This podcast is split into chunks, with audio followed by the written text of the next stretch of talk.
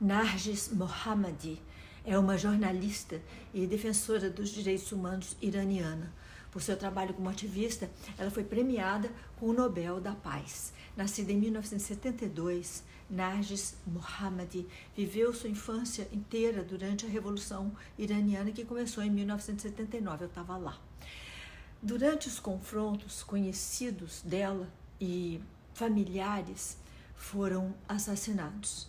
A execução de um tio e um primo marcaram a juventude de Narges, mas foi durante os seus anos de universitária que ela passou a refletir com mais seriedade sobre o tratamento dado a prisioneiros políticos é, no país dela.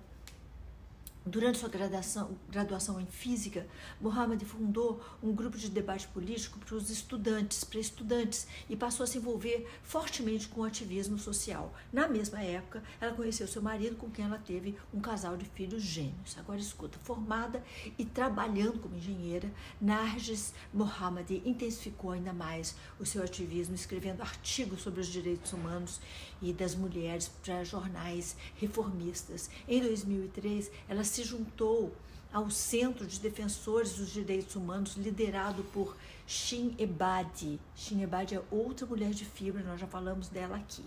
E mais tarde, Mohamed viraria vice-presidente dessa mesma organização. E até hoje, ela e Ebadi são as únicas mulheres iranianas que conquistaram um Nobel. Além da luta pelos direitos das mulheres em um país notoriamente é, conservador, para dizer o mínimo, né, como o Irã, uma das principais causas defendidas por Narges Mohammadi é a defesa dos direitos humanos dos presos políticos do país. Essa causa ela conhece muito bem, porque durante sua trajetória política ela foi presa 13 vezes e atualmente ela cumpre pena de 10 anos.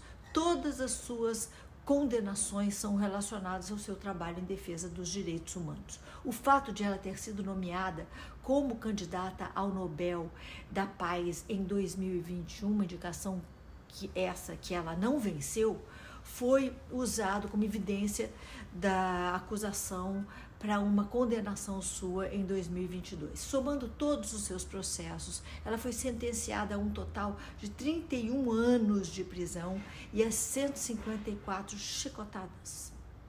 Mesmo presa e pondo a própria vida em risco, a ativista não para de trabalhar. Durante os protestos que, to, que tomaram o, o Irã, após a morte da jovem Masha Amini, de quem nós já falamos também, a outra mulher de fibra nossa, ela conseguiu entrar em contato com a BBC para denunciar o abuso físico e sexual que estava sendo imposto às detentas. Em outubro de 2023, Mohamed foi premiada com o Nobel da Paz pela sua luta, assim, ó, tava escrevi aqui entre aspas, tá?